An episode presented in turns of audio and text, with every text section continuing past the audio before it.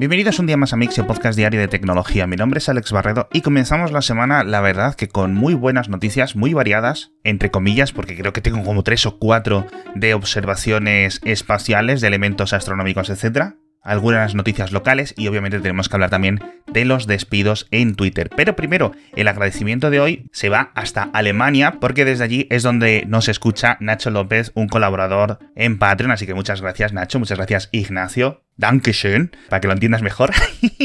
y bueno, antes de hablar de todas estas cosas del espacio de Twitter, etcétera, vamos a hablar un poquito de los temas locales que os decía, temas desde España, porque el gobierno español está creando un centro de datos gigante para ofrecer o para dotar de infraestructura técnica a todas las administraciones que lo necesiten. Hablamos de ayuntamientos, comunidades autónomas, ministerios, etcétera. Es decir, que en vez de tener que pedir una serie de servidores o alquilárselos a Amazon, a Google, a Microsoft o a quien sea con que vayan firmando diferentes acuerdos, todos sus proyectos públicos, toda esta infraestructura informática pueda estar alojada y gestionada por el propio gobierno, por la propia administración pública. No hay datos necesariamente técnicos de cómo va a funcionar, de qué tamaño, qué tipo de escala va a tener este centro de datos, pero sí sabemos que se está construyendo ya desde hace varios meses en Burgos, a las afueras de la ciudad, una zona de España donde hace muchísimo, muchísimo frío para la gente que la desconozca, porque viva de fuera de España, etc. Dicen los técnicos que lo están construyendo que en principio va a poder ser refrigerada por aire sin tener que necesitar de costosas eh, instalaciones de disipación de calor, como hemos visto tantos centros de datos sufriendo este verano. Al final es uno de los principales orígenes del gasto y del consumo de estos centros de datos, así que imagino que entrará en funcionamiento a finales del año que viene.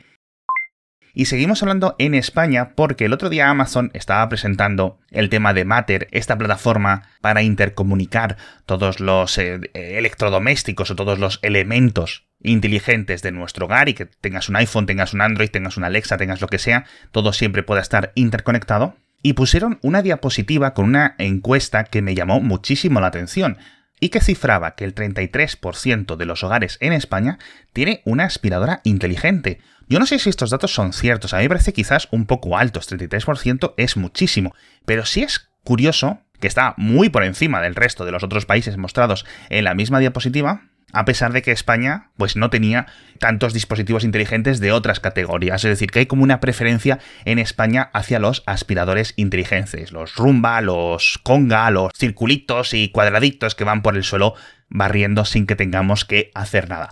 Yo no sé si estos datos son fiables, la verdad es que no han dado o no he visto yo realmente los datos del origen de esta encuesta o de este sondeo, pero tampoco me explico muy bien qué motivo puede haber para esta preferencia que tenemos los españoles por las aspiradoras inteligentes y qué hace que en otros países pues no vean necesario invertir en una. No sé si es porque aquí son más baratos, aquí son relativamente más populares por el boca a boca, quizás tenga que ver porque también es cierto que somos un país que predominantemente no se descalza al entrar en casa, aunque esto es algo que, que va cambiando poco a poco. También solemos tener suelos de azulejo en vez de suelos de madera, eso quizás nos haga más predispuestos, ¿no? A aspirar o quizás simplemente sea un tema climático. Salvo en muy contadas regiones, rara vez se entra con los zapatos mojados en casa, con lo cual el polvo que hay nunca es barro, nunca es muy difícil de fregar, con lo cual una aspirada rápida de uno de estos productos te deja el suelo impecable. No lo sé, no sé muy bien qué pensáis, por favor, pasadme todas vuestras hipótesis por Twitter, por Telegram, por correo electrónico o por donde sea.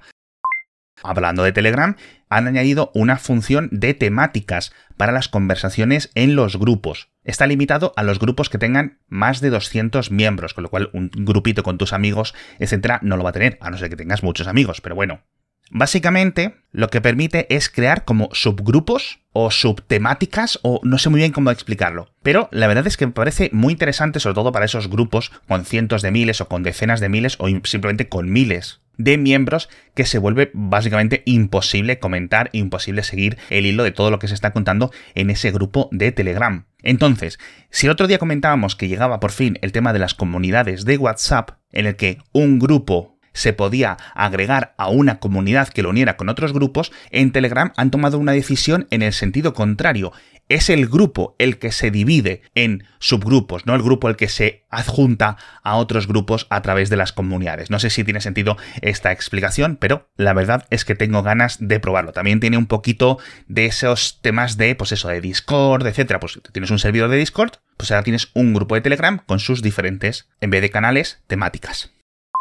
Y hablamos ahora de Twitter, como os decía al principio porque el viernes se ejecutó este despido masivo de su plantilla, ahora que están con el nuevo dueño, con Elon Musk, y ha despedido más o menos, como dijo, al 50% de los empleados, unos 3.500 en total. He estado por ahí recopilando información de en qué equipos había tenido más impacto el tema de despidos, parece que hay divisiones enteras que se han ido fuera y otras divisiones que apenas han tenido una reducción del 10-15% de la plantilla. Por ejemplo, la gente de protección la gente de comunicaciones, de PR, la gente de ciencia de datos, de I D, aprendizaje automático, seguridad, administraciones de sistemas, accesibilidad, la gente de TweetDeck, la gente de Rebue, el sistema de newsletters que compró Twitter hace un tiempo, el sistema de notas, nuevo este sistema para tener como una especie de blogs dentro de Twitter, el equipo de derechos humanos, etcétera, todos esos han sido diezmados. No sabemos la cifra exacta, pero son los que más impacto han tenido. Por ejemplo, el equipo de Twitter España, que son 30 personas, ha sido despedido casi por completo. 26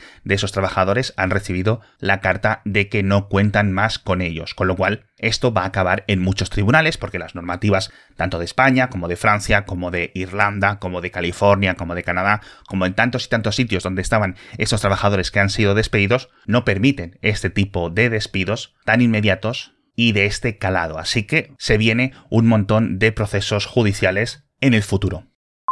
Y algo que no ha llegado aún a los tribunales y que yo creo que no lo va a hacer es el tema de la privacidad de TikTok cuando se refiere al acceso desde la sede central en China. Ya sabéis que por presión política construyeron una especie de cortafuegos, dividieron la empresa casi en dos, y los datos de los usuarios de fuera de China, al menos los de la Unión Europea y los de Estados Unidos y otros países, están en servidores en la Unión Europea, principalmente Irlanda y Reino Unido, también están en Estados Unidos, en Singapur, en Brasil y todo esto. Bueno, pues ahora TikTok ha admitido que algunos ingenieros desde China pueden acceder a los datos de los usuarios de fuera de China, algo que en principio no debería de ocurrir. Pero explican que básicamente están utilizando una de las excepciones que, por ejemplo, en la Unión Europea tiene el RGPD, el Reglamento General de Protección de Datos, que es para verificar los efectos técnicos de las actualizaciones. Es decir, que no es que un empleado desde China entre en mi perfil de TikTok, por ejemplo, para ver por dónde voy o por dónde dejo de ir, ¿no? Sino para hacer evaluaciones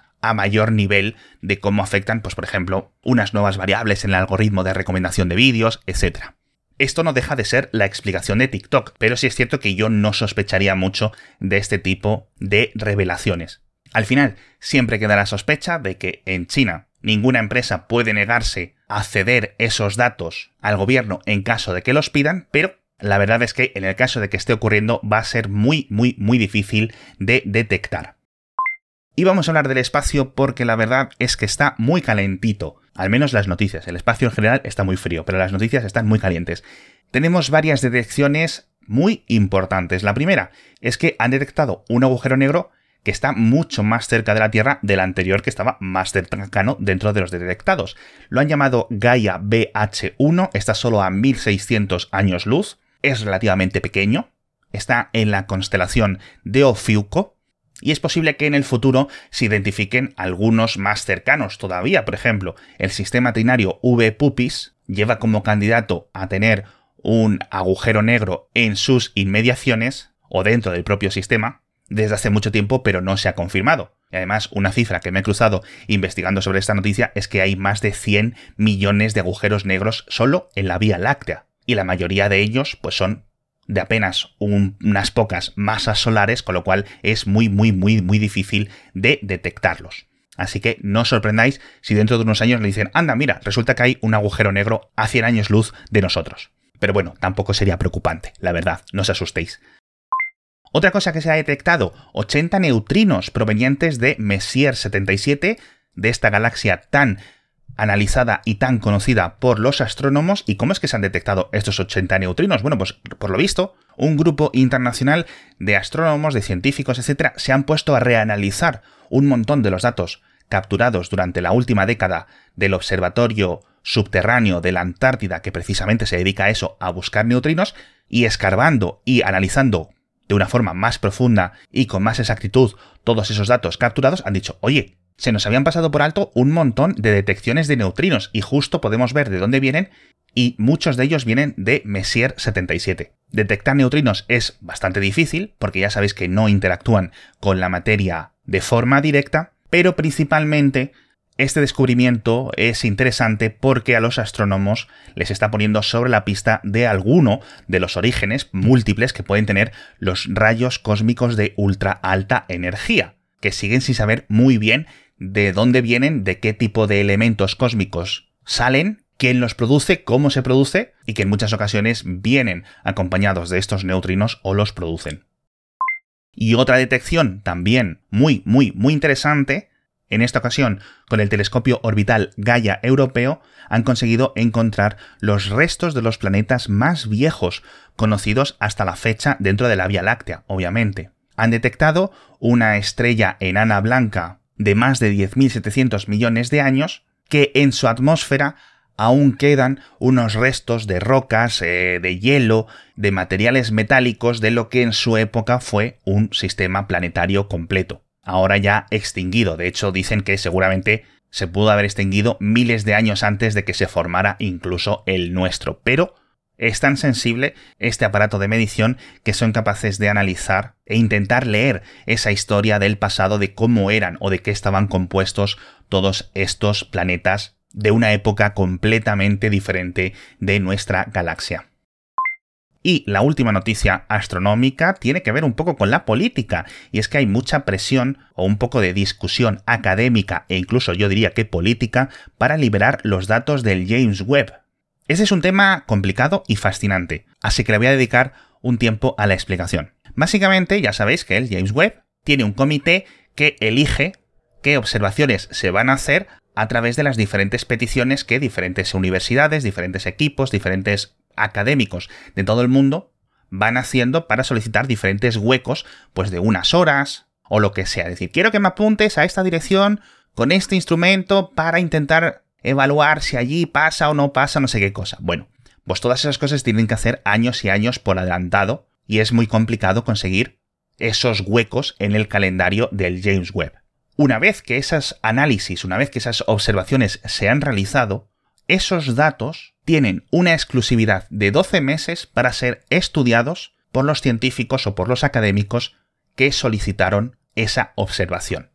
Normalmente en otras misiones suele ser de 6 meses, pero en esta ocasión son 12 meses, algo que por lo visto ha sido solicitado por parte de los socios europeos que han construido eh, muchos de estos eh, sensores y elementos técnicos del James Webb, de tal forma argumentan que, por ejemplo, si una universidad pequeña o un grupo de profesores dice, oye, mira, voy a investigar esta cosa pequeñita o tan interesante, etcétera, pues que tengan un tiempo suficiente para poder analizarlo, al menos por primera vez, porque si los datos llegan y todo el mundo puede verlos, pues habrá universidades gigantes o grupos con mucha mejor financiación que puedan encontrarlo y llevarse el mérito del descubrimiento. ¿Cuál es el problema de esto? Pues que muchas de estas observaciones, muchos de estos estudios realmente son escalones, son como diferentes etapas. Es decir, pides una observación, la analizas y para dentro de tres años tienes que ir pidiendo, ir reservando otro hueco para poder analizarlo. Con lo cual, si hay un grupo de académicos que tiene una prioridad o una exclusividad realmente sobre los datos significa que el resto de científicos van a llegar 12 meses después a poder ponerse a analizar esos datos, con lo cual se retrasa un poco algunas observaciones o algunos hallazgos potenciales que dependan de observaciones previas. Así que es muy curioso este conflicto. Los estadounidenses quieren que se reduzca a 6 meses, porque normalmente sus universidades suelen tener mejor financiación, y los grupos europeos quieren que siga en 12 meses, un ejemplo que dan es, imagínate que eres un profesor de universidad, has solicitado y te han aprobado uno de estos huecos de observación, pero te tiras nueve meses al año dando clases y así tienes un periodo de tiempo en el verano que no estás tan agobiado con las clases para poder ponerte a analizar todo esto. Yo creo que puedo entender a ambas partes, sinceramente. Pero bueno. Con esto nos despedimos. Muchísimas gracias a todos por estar conmigo un día más. Muchísimas gracias a Sanitas con Blue Ayu por patrocinarnos y muchas gracias también a Nacho López por colaborar con nosotros en patreon.com barra Mixio. Así que me parece que Nacho, además del feed privado sin publicidad, se ha llevado también unas pegatinas y alguna cosita más. Ya sabéis que todas estas cosas las podéis encontrar en Mixio o en nuestro Patreon. Muchísimas gracias y ahora ya sí me despido. Recordadnos que volveremos mañana con más noticias de tecnología.